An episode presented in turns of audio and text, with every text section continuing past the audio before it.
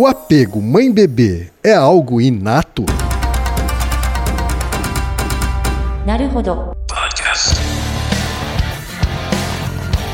Bem-vindo ao Naruhodô, podcast para quem tem fome de aprender. Eu sou Ken Fujioka. Eu sou o Altair de Souza. E hoje é dia de quê? Ciência e senso comum. Altaí, vamos para os recados da paróquia. Quais são? Número 1, um, vai no iTunes Store, dê 5 estrelas e faça o seu comentário. Isso aí. Número 2, indique um episódio do Naruhodô para alguém que nunca ouviu o Naruhodô ou mesmo nunca tenha ouvido um podcast. Vamos aumentar o tamanho de nossa podosfera. E número 3, Altaí. Ah. O número 3 é sobre ajudar a manter o Naruhodô no ar, Altaí. Isso aí. E para contribuir, basta usar o aplicativo PicPay e assinar o apoio mensal de 15 reais. São duas Coca Zero, querido ouvinte, querido ouvinte. Uma para Altair e uma para mim.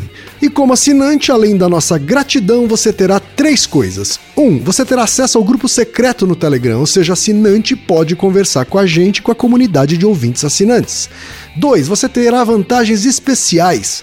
Por exemplo, assinante recebe os episódios no grupo secreto do Telegram antes de todo mundo. E 3. Você receberá conteúdos exclusivos. Por exemplo, assinante recebe episódios que só são distribuídos no grupo secreto do Telegram. Então é isso. Baixe o aplicativo PicPay e assine o apoio mensal. Com o PicPay você ainda vai poder pagar boleto, transferir dinheiro entre amigos, recarregar celular, sacar o saldo em qualquer banco 24 horas sem taxa.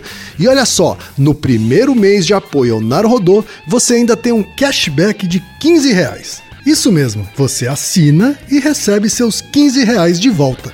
Uhum. Tá? Agradecemos desde já e participem, por favor. É isso aí. Antes da pauta, mais um recado. Naruhodô está abrindo espaço para os podcasts das Minas, porque representatividade é importante também na podosfera. O destaque de hoje vai para o podcast Se Fosse Fácil Era Exatas, comandado pela Jaqueline Laflufa, pela Marcela Rosa e pela Fabiola Newburn.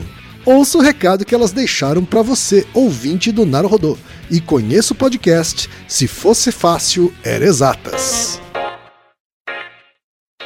Olá você, eu sou a Jaqueline Laflufa e estou aqui para falar para vocês rapidinho sobre o Se Fosse Fácil Era Exatas, um podcast que traz a teoria e mostra ou fala sobre a prática. Não estou sozinha nessa aventura audiofônica, vem comigo também outras mulheres incríveis. Eu sou Marcela Rosa, sou professora, sou escritora e a minha função nesse podcast é trazer um monte de teoria difícil e tentar gastar todas as metáforas e analogias que eu aprendi na vida para explicar para você. Eu sou a Biola Neuber, professora de redação, tô aqui para aprender bastante, estudar bastante para produzir conteúdo, porque sou muito curiosa e para ajudar a mostrar que teoria não precisa ser chata, pedante ou restrita a uma pequena parcela da população.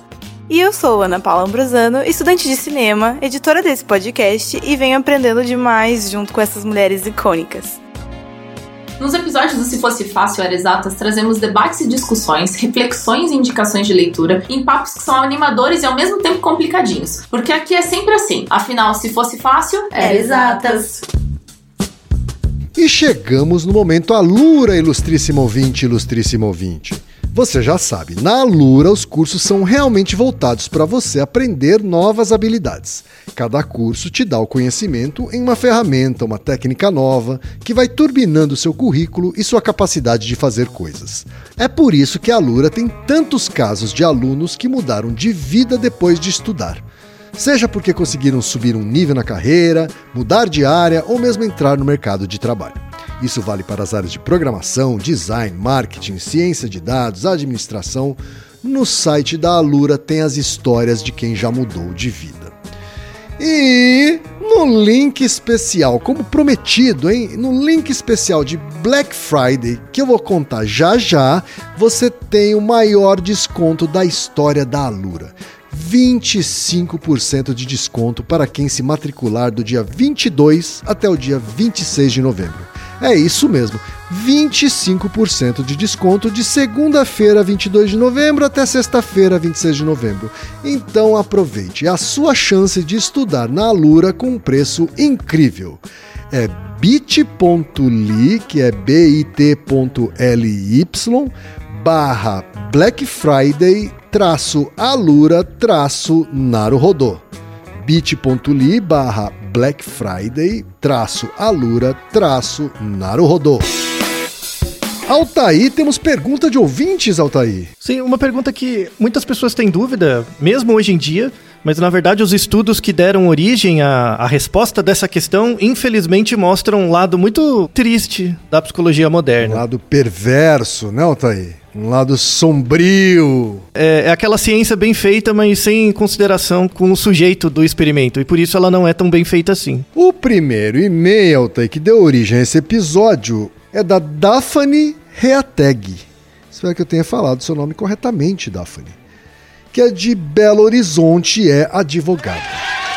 Ela diz o seguinte: Adoro o Naruhodô, é o podcast que acompanho semanalmente e sempre compartilho com as amigas para difundir o conhecimento científico dentro do universo feminino também.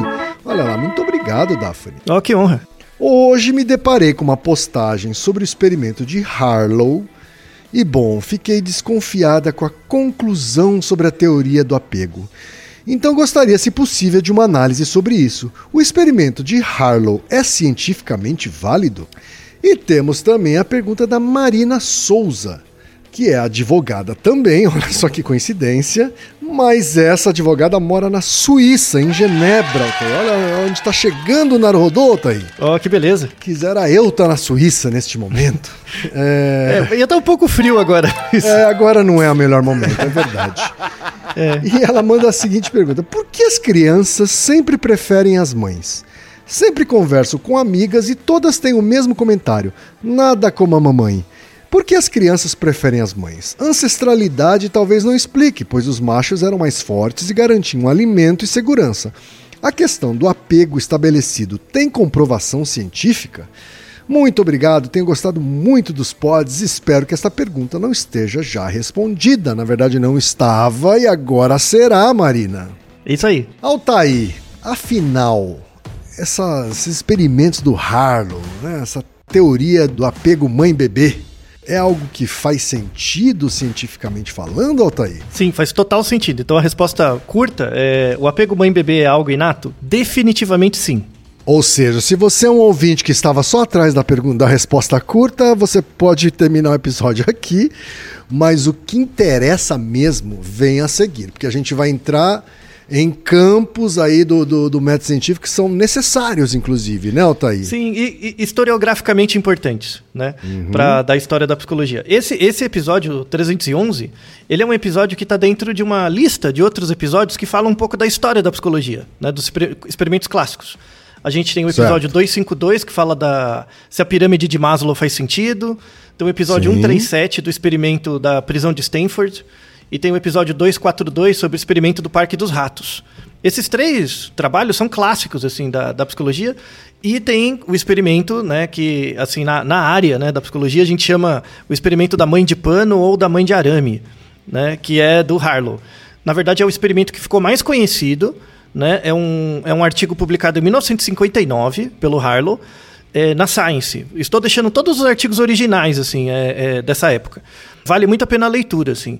É importante contar a- o surgimento da teoria de apego, como, como ela surgiu, o contexto histórico, científico, que fez com que desembocasse nessa conclusão hoje, que a gente não tem mais dúvida, não, não, não existe dúvida na área científica. Existem várias coisas, assim, que no senso comum é uma dúvida, mas na, na área acadêmica, tipo, é consensual, ninguém discute mais. Tá? Uma delas é o efeito da teoria de apego, assim a- as interações entre mãe, é, no, no início, no desenvolvimento, nos, nos primeiros meses do bebê, a, a interação mãe-bebê é, é, tem uma relação inata, importante, para o bebê. Então, a, a, a relação bebê-mãe tem um componente inato muito forte. Já a relação mãe-bebê não é tão forte assim. Tem uma media, me- modulação. Explica, explica a diferença entre uma coisa e outra. Se você pensa do lado de fora, né? Então imagina você vendo a mãe com seu bebê. O bebê, ele, ele acabou de nascer, então ele tem muito poucos recursos para entender o ambiente. Então quando você pensa nos displays que o bebê faz, dar risada, tentar pegar, se mexer, né? É, todos os comportamentos do, do bebê pequeno, pensa em dois, três meses. A interação bebê-mãe, né? Ela é muito mais estereotipada e tem um peso é, genético, biológico, inato muito maior do que a interação mãe-bebê. Bebê-mãe significa o quê? Uma interação que parte do bebê em direção à Isso, mãe? Exato. E a interação é, mãe-bebê, ela parte da mãe em direção ao bebê. Isso. Então, por exemplo, você, o- o- quando você olha diferentes bebês se comportando, eles têm uma variabilidade comportamental menor do que diferentes mães se comportando em relação ao bebê, né? É claro, né? Porque a mãe, em geral, é é adulta, já interagiu com o ambiente, tem muitos estilos de cuidado, né? Claro. Então, isso é esperado. Né? Ainda bem, ainda bem. Se fosse, se fosse tão estereotipado quanto o comportamento do bebê, a gente já seria extinto. Né?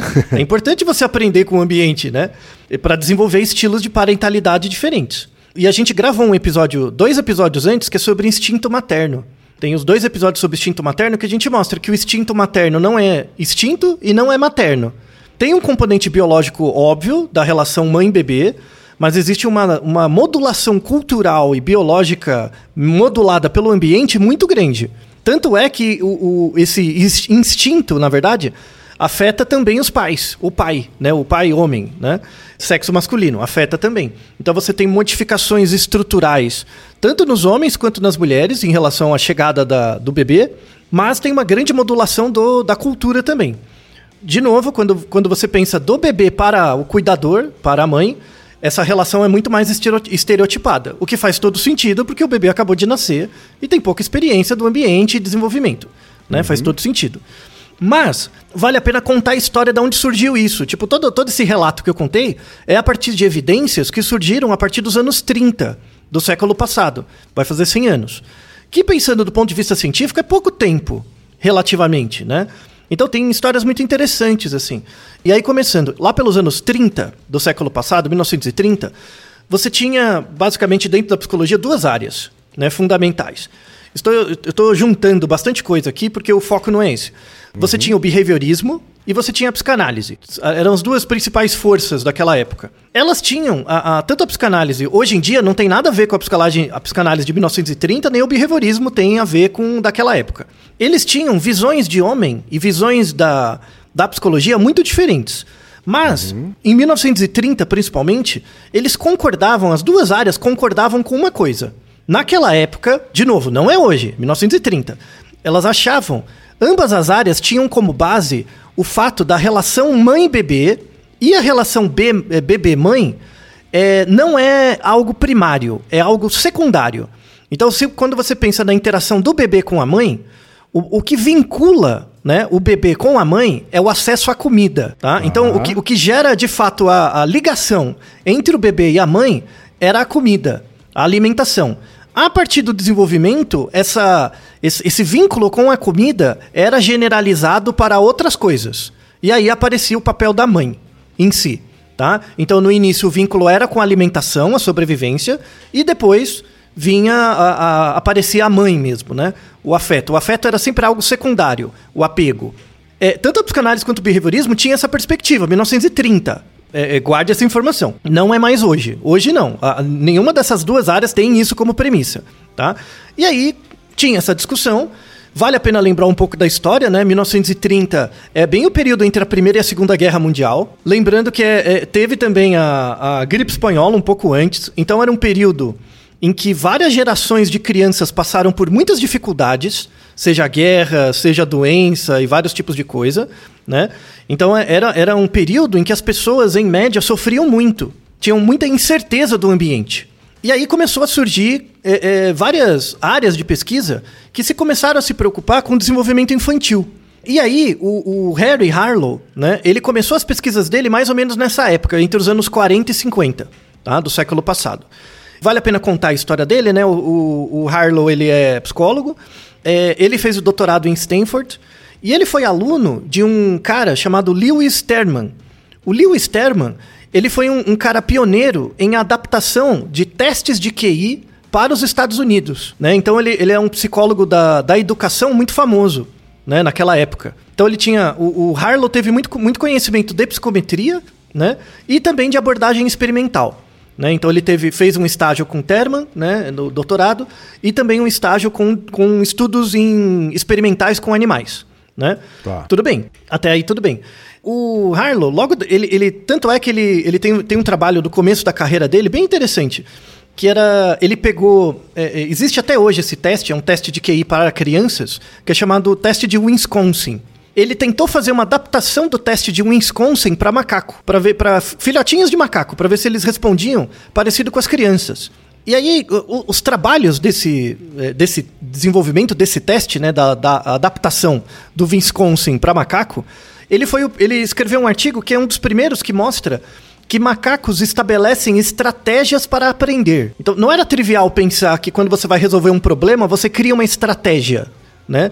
Então ele percebeu que os macaquinhos, na hora de resolver os problemas, eles, eles criavam estratégias internas para resolver o problema cada vez mais rápido. E aí, de novo, vamos voltar na história.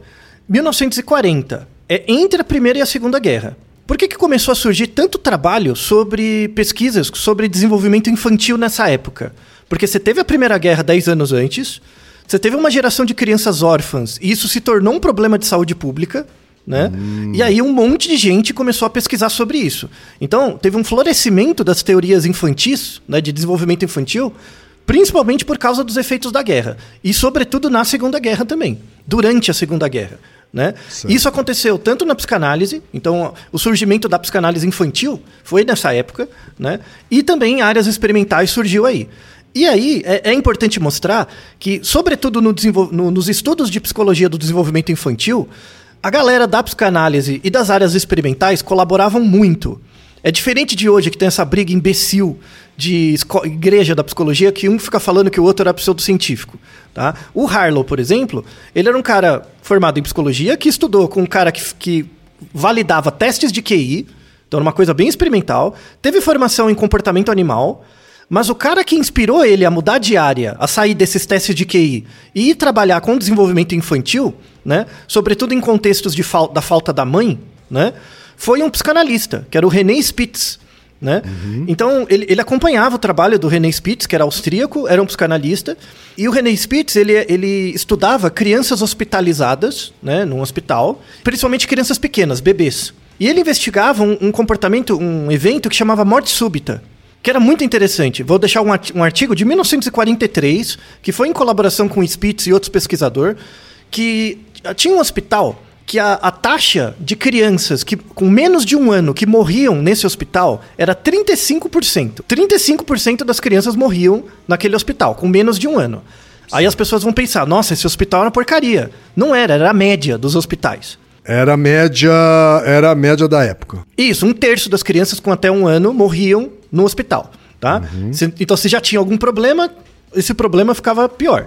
E aí, é, é, o Spitz e esse outro pesquisador estavam tentando ver o, que estava acontecendo, né? Uma das coisas que eles ah, computaram que podia ser infecções, né? Então, eles, eles investiam em projetos de política ali de melhoria né, dos serviços de hospital para fazer câmeras isoladas, onde ou, ou fazer os médicos usarem máscara e roupa o tempo todo e tal, né? E aí eles colocavam os bebezinhos em, em bercinhos isolados para não ter contato com bactérias, com patógenos e tal, né? Certo. E aí o que aconteceu? Depois de um tempo, a mortalidade não diminuiu, continuou igual, né? E aí eles viram, mas não é infecção? Então eles achavam que era comida. Então eles davam comida com mais calorias, né? Aumentava a taxa de calorias da comida. Também não diminuía a morte. Diminuiu muito pouco, diminuiu 2%. Aí eles começaram a perceber, será que é o afeto? Será que é o fato de eu botar a criança num, lugar isolado, onde ela não, tem, não recebe nenhum contato por horas, que dias a fio? Será que é isso que tá fazendo mal?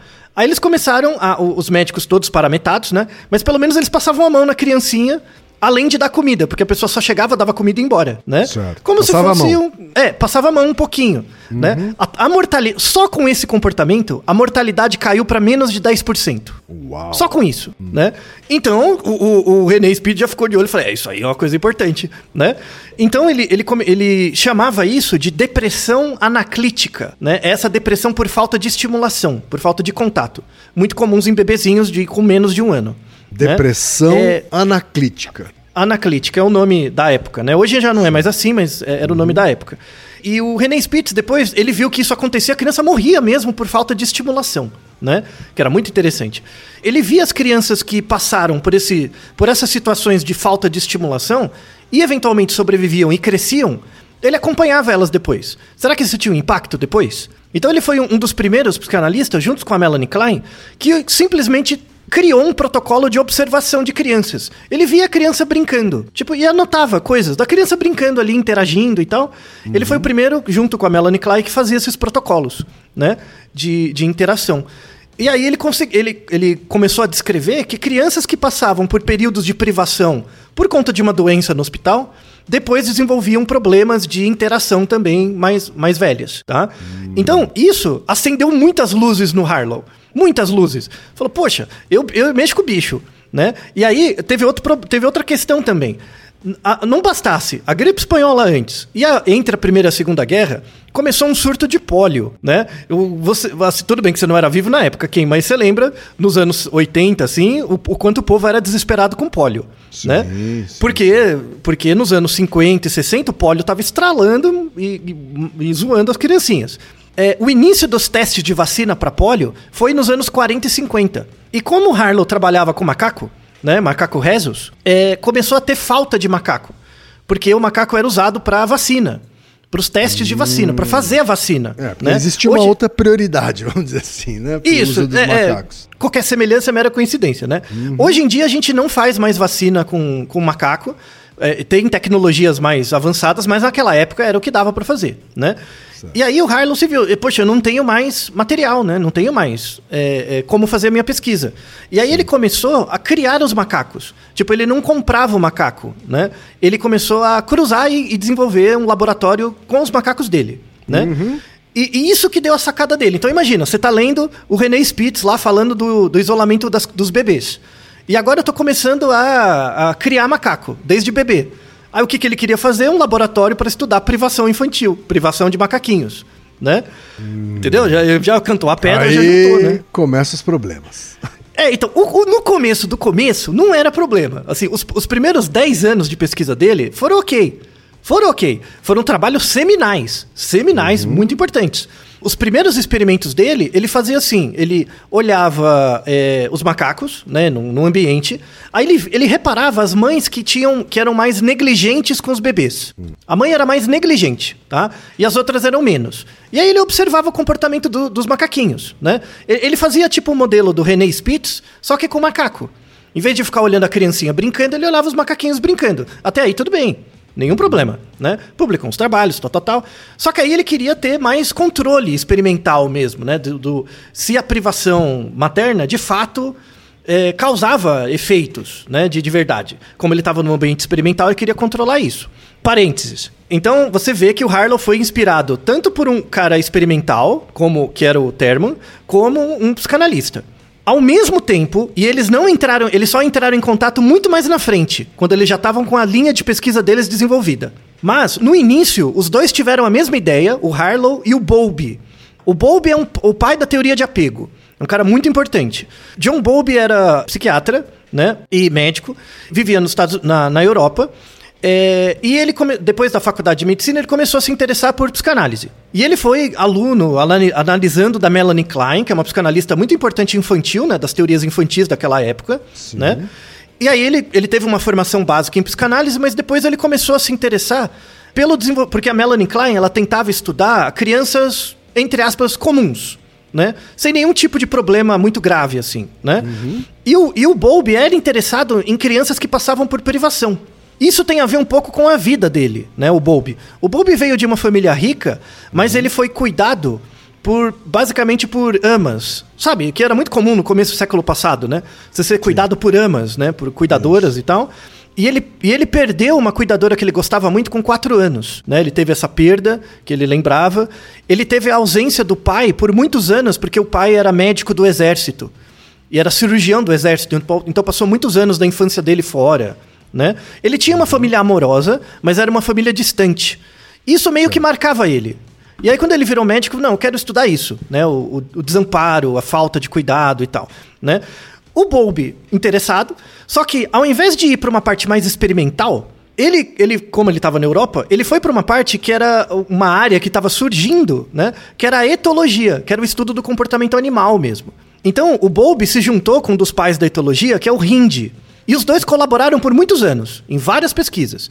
Só que assim, aí, aqui vale a pena comparar o método do Harlow, que era um método experimental em laboratório, fechado, né? Que você botava o macaquinho numa caixinha e tal, com o método do Bowlby e do Hind, que era um método de observação naturalística. Eles iam no, no mato, ver o macaco, e eles viam as colônias de macaco, e pela observação das colônias, eles viam: ah, essa mãe tá cuidando melhor do filhote, essa mãe é mais largada. Ele- Eles não né? interferiam ali no, no Não interferiam, eles eram eles observadores. observando. Uhum. Isso. É um método muito mais difícil do ponto de vista prático, né? Claro. Tem muitas variáveis externas, né? Mas é um método naturalístico com maior validade externa, tá? O método experimental, você tem mais controle das variáveis que de fato geram a relação causa-efeito, mas você tem uma dificuldade de fazer a validade externa. Será que quando eu pego essa evidência que eu construí no laboratório, ela vai valer na população mesmo? Então, assim, não tem melhor e pior, é um trade-off. Isso era mi- 1940, 1950. Em 1960, por pessoas em comum, o Bowlby e o Harlow se conheceram nos Estados Unidos. E aí rolou um lance deles, assim, porque um validava a teoria do outro, né? Eles estavam estudando a mesma coisa, né? E tanto é que durante décadas o Bowlby citava os artigos do Harlow, assim, muito, né? Porque ó, ó, olha o que eu estou mostrando aqui no, no dado naturalístico e também com as crianças, né? Que ele observava muita criança para ver a base da teoria de apego. Olha o que eu estou mostrando, né? Ó, tem evidência experimental e mostrava os artigos do Harlow, né? Então teve é, é, o Harlow ele foi um pesquisador importante na, na primeira década, década e meia da pesquisa dele. Ele formou muitos pesquisadores. Ele teve um impacto muito importante na teoria do Bowlby, né? Então, e o Bowlby foi influenciado, influenciou a etologia, né? Então você vê que esse começo né, da- dessa área de estudos do, do apego e do desamparo infantil intercalava todas as áreas. Era tudo psicologia. Né? É, estudo experimental, psicanálise, era tudo psicologia, tava todo mundo junto, ninguém ficava brigando. O meu Deus é o Skinner, o seu Deus é o Freud, a gente não conversa, sabe? Que hoje é o que existe hoje. Por isso que é uma cambada de tapados. Por isso que a psicologia não vai pra frente, né? Por causa disso. Naquela época, não, a gente tem um problema, a gente tá com, no meio de duas guerras, se ferrando, tem um monte de criança órfã, vão ter que fazer alguma coisa. Vamos fazer? Vamos fazer. O, o, o Bowlby, ele, ele fez um, um relatório para o, o World Health Organization sobre é, cuidado materno e saúde mental. É um relatório publicado em 1951 que teve uma importância enorme na mudança de políticas públicas de vários países da Europa e dos Estados Unidos para cuidado infantil, né? Então, tudo bem. Ele, ele era, ficou putaço depois da guerra, né? Ele, da Segunda Guerra. Ele falou, ó, olha a marca transgeracional que vocês estão deixando. Né, no- no- no- na falta de cuidado. Olha a quantidade de órfãos. Isso é um problema de saúde pública por culpa de vocês. Né? Ele falava isso no- no- nos comitês e tal. Né?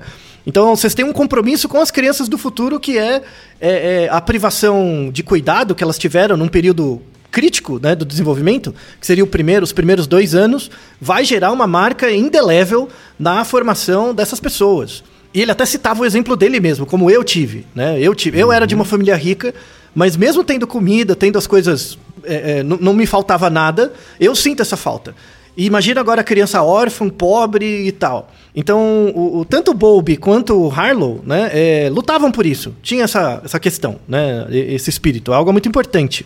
Né? E o, o Bowlby trabalhou num reformatório. Sabe aquela escola para criança, para crianças e adolescentes com problemas? É, ele ele trabalhou né, ali como médico e psiquiatra, é, psicólogo, enfim, tudo, é, saúde, é, profissional de saúde mental ali. E, e ele coletou uma amostra de 44 crianças e adolescentes que tinham problemas de roubo, problemas de pequenos delitos. E ele verificava a história de vida dessas pessoas. E via que a esmagadora maioria passava por privação infantil, privação de cuidado, de afeto, e muitas vezes não passava por privação material. Eles tinham, não, tinham o que comer, tinham um teto, mas eles não tinham o afeto. Né? Então, a junção do trabalho do Bowlby mais o trabalho do Harlow é, criou a, a base necessária para mostrar que quando você pensa na interação bebê-mãe, né? O apego é um estímulo primário, não é um estímulo secundário. O estímulo primário não é a comida e depois o apego é secundário. O apego também é um estímulo primário, tá? Então é, é importante mostrar isso, né? Então, É, nutrir, aquela coisa de nutrir o bebê com comida e afeto tem igual importância. Exato, tem um peso exatamente igual. Aí o, o, o, o Bowlby, né? Ele, ele, como ele era bom de fazer experimentos assim naturalísticos, né? é, ele colocou três variáveis importantes para você ver no bebê, né? Que dá uma indicação de que ele está passando por privação ou não, privação de afeto, de apego, né? Tá. O primeiro é a resposta ao sorriso. Então, quando o bebê sorri, para o bebê é um movimento mais automático do que para a mãe, né? Então, o bebê sorri de uma forma mais automática, a mãe reage a isso e cria um ciclo, né? Então, a- e aí, bebês que passam por privação de, de contato tendem a sorrir muito menos. E aí gera menos resposta de feedback. E aí, como tem menos resposta de feedback, sorri menos ainda e por aí vai. Né? Então, o comportamento de sorriso é um marcador comportamental importante. Né? Quando a criancinha fica um pouco maior, a ansiedade na presença com estranhos. Então, quando você coloca a criança com estranhos, se ela fica muito ansiosa, pode tem a ver um pouco né, com esse estilo de afeto no contato com a realidade, né, estilo de apego. E também é, que ele chama de busca por comunicação semântica. Sabe quando a criança tenta balbuciar com você para falar alguma coisa? Tem criança, a- a- é importante que a criança tente, ela não desista logo, sabe? Ela quer falar alguma coisa que ela precisa de você. A- a- as crianças que têm um apego mais seguro são as crianças que tentam por mais tempo, né? Aquelas que têm mais priva tiveram mais privação ou têm mais dificuldade, passaram por privação de apego, elas têm menos busca por comunicação. Elas são mais passivas. Né?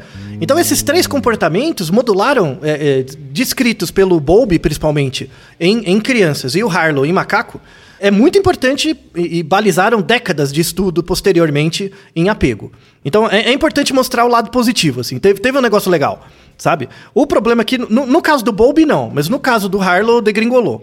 Mas é importante mostrar esse, esse lado é, é, inicial, assim, que é muito importante. O, o Harlow, no início da carreira dele, ele, é- ele era um bom cientista, era um cara sério, assim como o Bowlby, muito importante. N- não tinha essas briguinhas de igreja, eles realmente integraram áreas e deixaram um legado. O problema maior foi o Harlow. E aí tem a ver com a história de vida dele e características dele, né? É, e daí vem a importância do, do- da ética, que vai ser discutida logo mais aqui no final do episódio. Como eram os experimentos do Harlow? No início ele era naturalístico, depois ele começou a fazer experimentos mais controlados. Eu, coloquei o- o- os artigos originais do Harlow, tá? Cada- na quer dizer, cada vez, cada vez menos puramente observacionais, cada vez mais interferência ali no, no objeto. Isso. É, é, a- a- o problema não era a interferência. O problema é Uhum. que, assim, quando você faz um estudo mais controlado, você precisa de menos tempo de observação para já perceber que o efeito existe. Sim. Né? Então, por exemplo, é é igual eu estudo com o mercado. Eu quero saber se você gosta de chocolate. Né? E eu te dou chocolate e, um outro, e, e- e avalio a sua percepção do chocolate na ausência de qualquer outra coisa. Né? Eu consigo ver com maior facilidade se você gosta de chocolate. Pode ser que você não generalize para outras situações. sim, né? Mas pelo menos o chocolate eu consigo. Então, os estudos experimentais bem controlados, eles com poucas tentativas você já nota o efeito. Né? Na prática, fica mais barato, mais rápido, né? Mais, mais fácil, isso.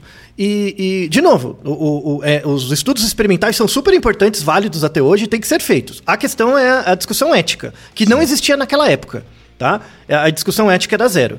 Eu vou deixar os artigos originais do Harlow, e o Harlow, ele era um bom pesquisador, assim, verdade seja dita, ele, ele, tinha, ele fazia bem os experimentos e ele filmava tudo. Como ele era professor de Stanford, depois ele foi para Universidade de Wisconsin, né? Ele se formou, tirou o doutorado em Stanford, foi virou professor em Wisconsin. Tem vídeos no YouTube mostrando os experimentos. É meio gatilho, tá? É meio gatilho. Avisa, Se você é então, né? Avisa É, os é. ouvintes. É, assim, o, o problema é assim, ele não bate no macaco, não é esse tipo de coisa, não é isso. Mas se você ver, você vai entender, tá? É mais Eu vou sutil descrever. isso, né? É, não, é, é zoado, mas, é, mas é, é, é sutil porque é comportamental, mas, mas você, por empatia, você percebe, porra, foda, né? Mas assim, um, um dos experimentos é o seguinte, é, ele pegava, que é o clássico, né? Que é o que é publicizado como o experimento de Harlow, que foi publicado na Science. É, Ele pegava um macaquinho recém-nascido, dois, três dias de vida, e isolava ele num, numa num cantinho por um mês, tá? Depois de um mês, ele colocava o, o- o macaquinho numa, num lugar maior e na- na- nesse lugar tinham duas, dois bonequinhos. Eram dois bonequinhos que ele chamava de mães. Tinha uma mãe só de arame, que era feita só de arame, e uma outra mãe que tinha um paninho em volta, né? Ele percebeu que esses maca- os macaquinhos que ficavam isolados ele- eles passavam muito tempo pegando nos paninhos que tinham ali dentro da Que casinha é, dele. que é como né? se o bonequinho tivesse vestido, assim, né? Isso. É, é um bonequinho vestido e um sem roupa, tá? É, ele, e ele achava é, que a- se, a, se o, o- a hipótese a hipótese do apego como um estímulo secundário fosse verdadeira, se ele colocasse a comida uma mamadeira, né? Na, na mãe de, de arame, o macaco ia comer ali, ia beber o, o leite, e ele ia só ficar ali.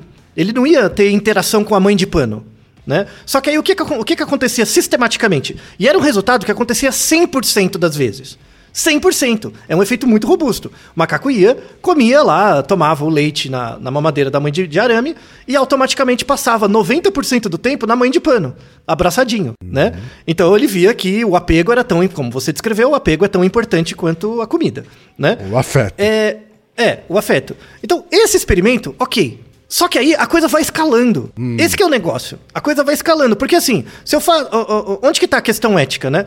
Se eu faço esse experimento e eu percebo que o efeito é muito robusto, eu podia, por exemplo, pensar assim: ah, então, como acabou de ter a guerra e tem um monte de orfanato, eu posso ir no orfanato, pegar um, um conjunto de crianças comuns, assim, que, que, que tem cuidado, enfim, e comparar com crianças no orfanato, porque é, um- é- é uma mímese disso, né? Das crianças que tiveram mais afeto e de outras que tiveram menos, e ver características do desenvolvimento. Isso é muito comum hoje em dia. Então, por exemplo, se, se ele tivesse submetido por comitê de ética esse primeiro projeto, né? Numa situação que você não tinha nenhuma evidência da mãe de pano e mãe de arame, né? Provavelmente seria aceito com ressalvas. Então ia chegar pra ele e falar: ó, um mês de isolamento é muito tempo. Pode pôr um pouco menos. Ou pega um macaquinho um pouquinho mais velho, sabe? Alguma coisa assim, né? Ia ter, ia ter algum, algum, alguma limitação nesse sentido, tá? Como não tinha, né, é, questão, esse, essa limitação ética, né, não tinha comitês de ética que avalia- avaliariam, avaliavam os trabalhos, ele fazia do jeito que ele queria. Se ele mostrasse que o efeito era muito robusto, o comitê de ética, hoje em dia, ia chegar para ele e falou: então agora, pelo princípio da beneficência, você não vai mais maltratar, maltratar o macaco. Você vai agora testar em crianças. Mas aí, como assim? Como assim? O princípio da beneficência diz o seguinte: todo e qualquer experimento, quando você faz o experimento com alguém, o objetivo final do experimento tem que fazer mais bem para o paciente do que mal, tá? Então, se eu te dou um remédio, esse remédio, ou o placebo, ele tem que te fazer mais bem do que mal. Então, por exemplo, se eu te dou o remédio placebo e eu percebo que o remédio funciona, como você participou do estudo, do estudo, depois eu te dou o remédio. Então, no final do experimento, você saiu melhor do que entrou. Esse é o princípio básico da beneficência. Isso vale para bicho, vale para qualquer coisa. Então, o que, o que, que seria é, pegar esse resultado da mãe Por de exemplo, de- de por exemplo, as pessoas que participaram dos testes ah, sobre a, da vacina agora, vai, do, da, Uhum. vacina contra a Covid, né? As pessoas que fizeram parte do grupo placebo, depois receberam a dose de vacina Isso. gratuitamente porque concluíram que o- a vacina era eficiente. Exatamente. Então, Uhum. e- graças ao princípio de- da beneficência. Agora, uma pergunta. Quando, quando tinha a época da polio, da vacina da polio, que era os anos 60, você acha que eles faziam isso? Não, não faziam. Porque, porque não, não, não, não ocorria. Né? Tem que ter uma, uma entidade que regule. Falou, ô, né? Tipo, olha pro paciente, né? Então, se a gente não fazer isso com a gente, você acha que ia fazer com o macaco? Não ia, né? Sim. Então, a, a ideia era chegar para crianças e falar, ó, você tem as crianças do orfanato, né? Aquelas crianças do orfanato, qualquer intervenção que você fizer para aumentar o, o contato social delas é benéfico. Então, vale a pena participar da pesquisa, né? Então, é- essa é a forma que hoje a gente atacaria esse problema quando você encontra uma evidência experimental robusta, né? Mas aí, como não tinha nada disso, e, e o único método que ele, Harlow, conhecia era o método experimental, ele não era bom em pesquisa nem com criança, ele não teve treinamento de observação de criança como o Bowlby, por exemplo. Ele era um cara do experimento, do teste e acabou, né? Tá? Então isso é muito importante, assim. Ele, como docente, como orientador, ele tinha uma, uma percepção de métodos de pesquisa limitada. E isso acontece até hoje. Você tem muitos orientadores de pesquisa que não tentam se desenvolver epistemologicamente e metodologicamente depois que viram docentes. Então o cara continua aplicando os experimentos do mesmo jeito desde o doutorado deles. Né? E muitas achando vezes. que esse achando que esse fator também não evolui junto com o Isso. conhecimento científico. E que é o único método possível, né? E se você sabe vários métodos diferentes, você consegue fazer pesquisas éticas e muito mais criativas, né? Sim. E, e, e aí o Harlow continuou. Aí ele fazia assim, ele, ele como não tinha filtro nenhum, né? É, e depois eu, eu, eu conto, assim, não vou passar pano por Harlow. Harlow foi filho da puta mesmo, tá? Tinha uma questão de causa material, mas ele foi filho da puta. Então, depois, é, é, é, ele, ele continuava com esses modelos de isolamento de macaquinhos, né? Teve macacos que ele isola, isolava por dois anos. Dois anos o macaco isolado. Dois É, anos isolado dois da anos. mãe. De qualquer outro macaco. De, qualquer- de qualquer coisa, tá? Era uma solitária mesmo de macacos, né? É, e, e depois ele, ele colocava os macacos, esses macaquinhos isolados com outros, né? E tentava desenvolver estratégias para o macaco ressocializar, tá? Então é, era essa estratégia. Você criava um modelo de, de desamparo, né? De desamparo, para depois inserir ele na, na comunidade de dos outros macaquinhos e, e, e tecer estratégias para ressocializar. Então, ah, veja que era o contrário, né? Então, assim, não é que você tá com uma doença e eu te dou um remédio experimental. Eu crio a doença em você e depois eu tento te curar. Exatamente. Entendeu? É, é invertido, Exatamente, né? é. A Só pra- lógica.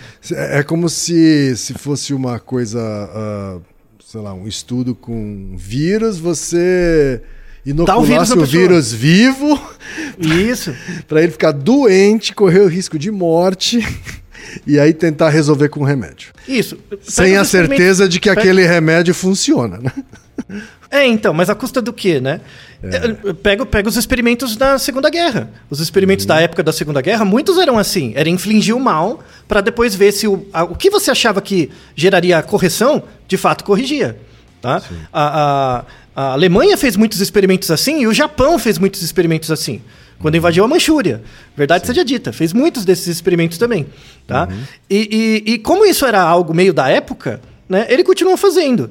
Assim, é- é, ele, ele, ele, o, o Harlow, ele, ele, ele não só isolava o macaco, como ele fazia é, é, desafios em que ele fazia um bonequinho. Aquele, até hoje me dá medo aquele bonequinho, a minha sombra à noite. Quando você olha o vídeo no YouTube, ele fazia um bonequinho pra dar, pra dar susto no macaco. Puta sacanagem, velho. E, e, e aí, o macaco isolado, óbvio que ele ficava aterrorizado. Ele desenvolvia sintomas de fobia, de autismo, de várias características zoadas, assim, no, no coitado do bichinho, né? E, e aí, depois ele fazia esses experimentos de ressocialização, óbvio que o, não funcionava. Né? Teve um dado interessante do- do- do- dos artigos que era o seguinte: quando você pegava o macaco isolado e colocava ele com um macaco da mesma idade ou mais velho, né? Ele não. O, o- o macaco ou atacava, ou ele ficava, tipo, num cantinho, né? Não, não, não interagia. Tá? Quando você pegava esse macaco isolado e colocava com um outro macaco mais jovem, aumentava a socialização, né? Então, é, é, que ele, chama, ele chamava isso de terapia por pares. É você colocar um par mais, mais novo que você. Então, o macaco tinha seis meses, eu colocava um de três meses junto. E aí tinha um, um, um pouco mais de socialização, tá? Se você pegar os trabalhos do Winnicott, que é um outro, um outro psicanalista muito importante em psicologia do desenvolvimento, que trabalhou com órfãos, ele chegou no mesmo em resultados muito semelhantes, de uma forma muito mais ética. Aliás, né, da- dessa ideia de terapia por pares, né? E aí a, a, a, gente entra no, no- na parte mais sombria do Harlow, assim, que ele foi escalando, né, os experimentos. O Harlow foi casado, né? Ele, ele, ele foi, foi casado com, com uma moça. O- essa moça ele conheceu na universidade, ele foi casado por alguns anos, se separou, e depois ele, ele um pouco depois, ele casou com, com, com uma moça que ele passou a maior parte da vida. Nessa época, desse segundo casamento, inclusive eu tenho, eu tenho um, um- um professor, é, é, uma grande inspiração para mim, que é o professor Jerry Hugan, da Universidade de Toronto. Ele é um professor aposentado. Hoje ele está com uns 85 anos, mais ou menos. Ele foi da minha banca de doutorado. E ele conhecia pessoalmente o Harlow. E, e de, de um ir na casa do outro. Assim, é, é bem interessante. E, e desde aquela época, o, o Jerry me contava muito, assim, que o Harlow, ele, ele tinha problemas sérios com depressão e alcoolismo. Sérios, assim. E isso foi atrapalhando a pesquisa dele. Ele era um bom pesquisador, mas ele começou a fazer pesquisas cada vez mais sérias. Assim, cada vez que, que, dene- que acabavam né, com a saúde mental dos macacos cada vez mais. Sem necessidade, porque o efeito Então ele robusto. disse, pelo que ele disse, o Harlow estava consciente do mal que ele estava fazendo. Tava. E, só que aí ele começou a ficar clinicamente doente, né? Clinicamente doente. E não se sabe se ele. Ele ficou. graças aos experimentos, ele ficou doente. Ou ele ficou doente e os experimentos pioraram. Não, não, não se sabe esse ciclo. Né? Mas se sabe que teve um evento, assim, que essa esposa, essa segunda esposa dele, faleceu. E aí ele caiu numa depressão profunda. E os últimos 10 anos da pesquisa dele foram terríveis, assim, foram os piores experimentos que ele fez. É, e tá tudo registrado, tem tudo em vídeo, sabe? É, é- é zoado. Né? É, tanto é que ele, ele, ele, ele criava aparatos. Tem um aparato que chama Poço do Desespero. Ele deu o nome de Poço do Desespero. pro aparato, né? Que era um aparato de isolamento e tal.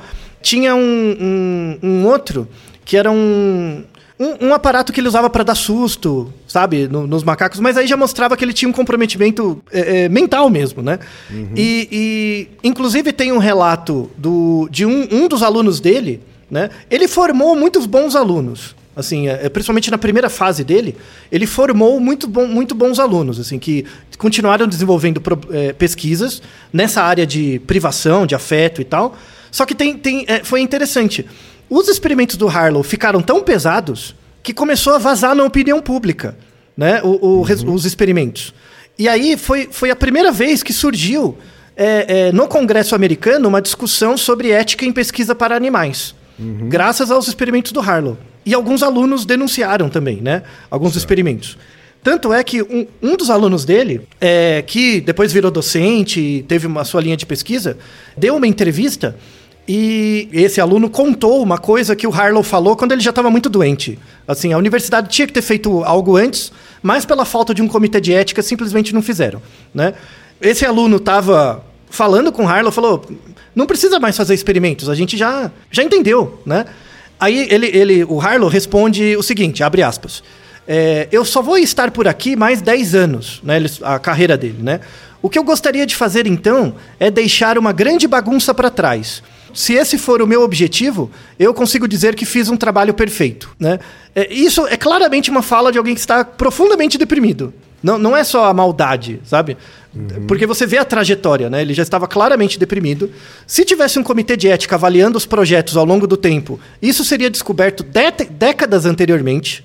É, não diminui o mérito do trabalho inicial dele, mas fala muito sobre o desenvolvimento e a necessidade de pesquisas éticas, sobretudo com animais, é, que começaram por causa dos trabalhos dele. É, foi isso que chamou a atenção. Então, é, é muito importante, sobretudo quem é da psicologia, assim, perceber essa- esse caráter dialético. Né? Se você colocar no colo do pesquisador toda a responsabilidade pela metodologia e o desenvolvimento da, da pesquisa em si, é, é um problema. Você tem que dividir isso com pessoas que conhecem métodos diferentes. Né? É, é por isso que, por exemplo, o Bowlby, apesar de conhecer o Harlow e gostar dele, né? Vamos deixar um artigo que é uma entrevista com o Bowlby, que o Bowlby fala assim, chegou uma hora que o Harlow ficou doente e a gente perdeu a amizade, né? Porque e- ele conta, né? O, o Bowlby visitou o laboratório do Harlow e ele viu um cenário terrível, assim, todos os macaquinhos sofrendo, né? Enfim. E, e o Bowlby reclamando. Não, o Bowlby não, o Harlow reclamando. Poxa, eu tô tentando fazer um experimento, não, não dá certo, sabe? Não dá o resultado que eu espero. Aí o, o Bowlby virou pra ele. Não, o resultado você já tem. Você já deix- deixou esse macaco tão... é, é, Tão Zoado. deprimido, tão Uhum. zoado, que ele não tem o que responder. Você já conseguiu sua pesquisa pela própria manipulação. Você não precisa fazer um experimento, né? A manipulação que você faz já é o experimento, né? E, e aí mostrava que o Harlow já tinha perdido a capacidade de, de julgar mesmo, né? É, é, assim, é, é muito triste. Eu Ah, estava ah, eu- eu conversando ontem, estava tendo uma conversa ontem sobre. ah, ah, sobre. ah, eu acho que isso vai dar um outro episódio, tá? Também falando Sim. de maneira curta é, sobre os erros cometidos pela ciência ao longo da história. Tem a ver com a subversão do método científico real, assim, sabe? Então, Isso, por, exato. por exemplo, é, você atuar de maneira individualista, como o Harlow fez, né? Uhum. É, não ter troca com pares, não ter validação de pares, né? Não ter. É, é, é que leva a esses erros da ciência ao longo da história, sabe Isso. assim? Não, não, Porque não, certamente se ele tivesse com né, outras cabeças, outros cientistas discutindo, inclusive os métodos que ele estava aplicando, né, ele simplesmente eh, não cometeria essas essas essas Atrocidades mesmo. atrocidades, exatamente. Sim. Né? Sim, sim. É até um pouco mais que isso, assim, porque tem. É, eu faço uma autocrítica mesmo da área, assim. É, Uhum. é, ciência é método. Ciência não é o, o tipo de experimento que você faz ou o que você produz. Ah, ciência é fazer um carro mais eficiente. Ciência é fazer uma vacina. Isso não é ciência. Isso é tecnologia. Ciência é o método, né? Então, o- é- é, eu Uhum. E o método e- pressupõe a troca com pares, né? Assim, Sim, sim. Não, e, e- e métodos têm diferentes abordagens. Pensa na publicidade. Você pode fazer entrevista, você pode fazer um grupo focal, você pode fazer uma abordagem naturalística. Tudo isso é ciência. Tudo são métodos, né? O problema é que o- os cientistas em geral, como eles são formados em temas muito específicos, eles acabam sempre pesquisando naquela área e isso ac- acaba tendo uma certa miopia dos métodos. Né? Uma coisa que um docente de universidade que tem alunos deve, deveria fazer é sempre estudar métodos diferentes. Então, se você é um cara do povo do rato, você trabalha com ratinhos, você tinha que aprender como fazer uma entrevista. Mas não tem nada a ver com a minha pesquisa. Não, tudo bem. Mas com certeza você consegue tirar coisas. Sabe? Elementos metodológicos que você pode usar na sua pesquisa. Seja por conta de do ponto de vista de testes estatísticos diferentes, ou a maneira de coletar variáveis, de pensar as variáveis. Né? Então, assim, o- os cientistas devem discutir muito diferentes métodos de aplicação para encontrar as mesmas evidências. E, porque cada método fala de um nível de análise diferente. Claro. Né?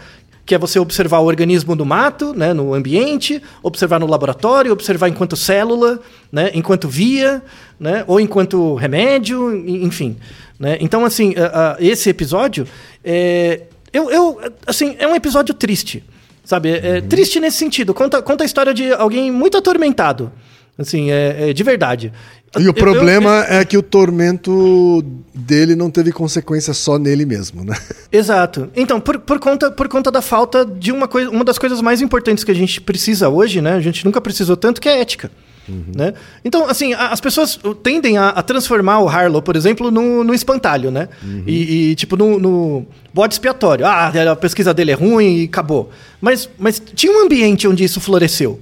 Né? É, Hoje é um exemplo. Pega, pega o raio do, do, do experimento da Proxa, da Proxa, ou os experimentos lá que a experimento, uma vergonha chamar aquilo de experimento, da Prevent Senior.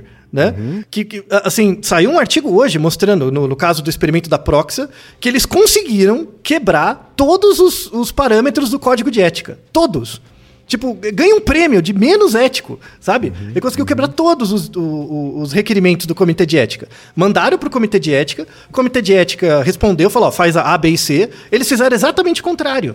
Então, só foi possível mostrar que aquela, pesqui que aquela pesquisa completamente fraudulenta e criminosa porque existia o comitê de ética para balizar. Né? Claro. E, e fazer parte, como pesquisador, fazer parte de comitês de ética é muito legal. Porque você pega projetos de várias áreas e você tem que pensar na metodologia deles ap- aplicando o princípio da beneficência. Né? Então, para o seu desenvolvimento quanto pesquisador, do ponto de vista metodológico, é super legal. Né? É super... Imagina, por exemplo, se o CONAR tivesse um comitê para avaliar todas as campanhas das agências. Todas. Então, se você, que, se você fizesse parte desse comitê, você ia ter um desenvolvimento metodológico muito bom. Né? Você ia aprender muito. Né? Então, é, é, é um negócio legal. Assim, eu recomendo para todo pesquisador, docente principalmente, fazer parte, pelo menos um, um período, do comitê de ética. É muito legal. E mostra a importância deles. Muita gente, eu ouço um colega falando isso. Ah, o comitê de ética só torna a minha pesquisa mais difícil. Não é. É, é, se você acha que ele torna a sua pesquisa mais difícil, é porque você é preguiçoso de não estudar mais métodos. Né? Então, é, é, na verdade, eu- os comitês de ética em pesquisa é, estimulam a nossa criatividade metodológica. Né? Eu sou cientista, eu sou pago para pensar. E eu sou pago para pensar cada vez melhor. Eu tenho que desenvolver mais método. Eu formo todo ano alunos para desenvolverem métodos. Né? Você sabe que o. Fazendo só um paralelo rápido com a publicidade, né? A publicidade também tem um comitê de ética dentro do CONAR, do Código né, de, de Autorregulamentação Publicitária, né? que teria o papel né, de fazer julgamentos sobre ah, um uso ético ou não da publicidade, a aplicação ética ou não do, do- do código de conduta. Né? E, igualmente, a indústria publicitária também não leva isso a sério, sabe assim? Essa que é a verdade. Assim. É das pessoas, É, né? As pessoas, elas, elas usam o código para... Pra, é porque na publicidade ainda é pior, né? Porque eles usam o código para entender como é que eu posso burlar o código. E essa também é uma discussão super necessária, né? Pelos mesmos motivos, porque hoje, mais do que tudo, é, a gente precisa discutir a ética em todas as atividades, né? Exato. Se se as pessoas tiverem continuarem tentando levar vantagem em tudo, né, e ser malandrão e fugir da lei para para né, ou contornar a lei ou encontrar assim, né, uma, uma criatividade assim para contornar a lei, né? Então, só esse breve paralelo, assim, sabe? Claro, claro. Né, Não, tem, tem pessoas que, tem, tem pessoas que fazem experimentos e eles tentam com tanta força burlar a, a, ah, os cara- as características éticas, tentam criar tantos contracontroles para lidar com a falta de ética, que a evidência que eles produzem não serve para nada. Ou seja, está jogando dinheiro, tempo, tudo fora. Exato. Você ser antiético na pesquisa, é, é, você, você não ser formado metodologicamente bem, é antiético. Você, como cientista, e ser mal formado eticamente, é, é, metodologicamente, é antiético. Mesmo que você não faça pesquisa. Sabe? Então, é, é- é a resolução que a gente tem hoje. Assim. O, o desafio da- do cientista é, é continuar estudando de forma cada vez mais sistemática. Né? Então, assim, fechando, fechando esse episódio, o, o Harlow é um triste exemplo da, da psicologia. É, ele deixou um legado, verdade seja dita, mas eu não passo pano para ele. Assim, a, a- mais da metade da, da pesquisa dele foi muito, muito antiética, não precisaria ser feita. Né? E, e, aque- e o que fica de lição pra gente não é exorcizar ele. Mas com certeza na sua área deve ter uns Harlows também, né? Como que a gente faz para descobrir Em isso? todas Na as publici- áreas, é, e a gente Na precisa publicidade terminar. tem certeza. Na publicidade tem certeza. Na publicidade tem vários, viu? Vem É, então. vários, assim. É, Enfim, depois a gente faz um episódio específico sobre ética na publicidade. Beleza. Tá então, assim, bom? assim, espero que é, é, aproveitem as referências, que a gente tem bastante material. Uhum. E descrição, tá? Descrição tá para ver as referências, cuidado com os vídeos. Sobre ética publicitária, a gente só vai fazer se tiver ouvinte interessado, certo, Tata? Então, a é gente é claro, espera claro, aí exato. algum ouvinte ou mais ouvintes fazendo essa pergunta para que a gente transforme numa, num episódio também. Tá certo, Thaí? Isso, povo da, povo da publicidade, ó, um, cantamos uma pedra para vocês, ó. É isso aí, Naru Rodô, ilustríssimo 20 você já sabe, aqui no Naru Rodô, quem faz a pauta é você. Você tem alguma pergunta pra gente ou quer comentar algum episódio? Escreva pra nós. podcast.naruhodô.com.br Repetindo, podcast.naruhodô.com.br e lembre-se, mande nome completo, idade, profissão e a cidade de onde você está falando. É isso aí. な